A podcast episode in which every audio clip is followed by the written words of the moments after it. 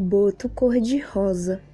De acordo com a lenda, um boto cor-de-rosa sai dos rios nas primeiras horas das noites de festa e, com um poder especial, transforma-se em um lindo jovem vestido com roupas brancas.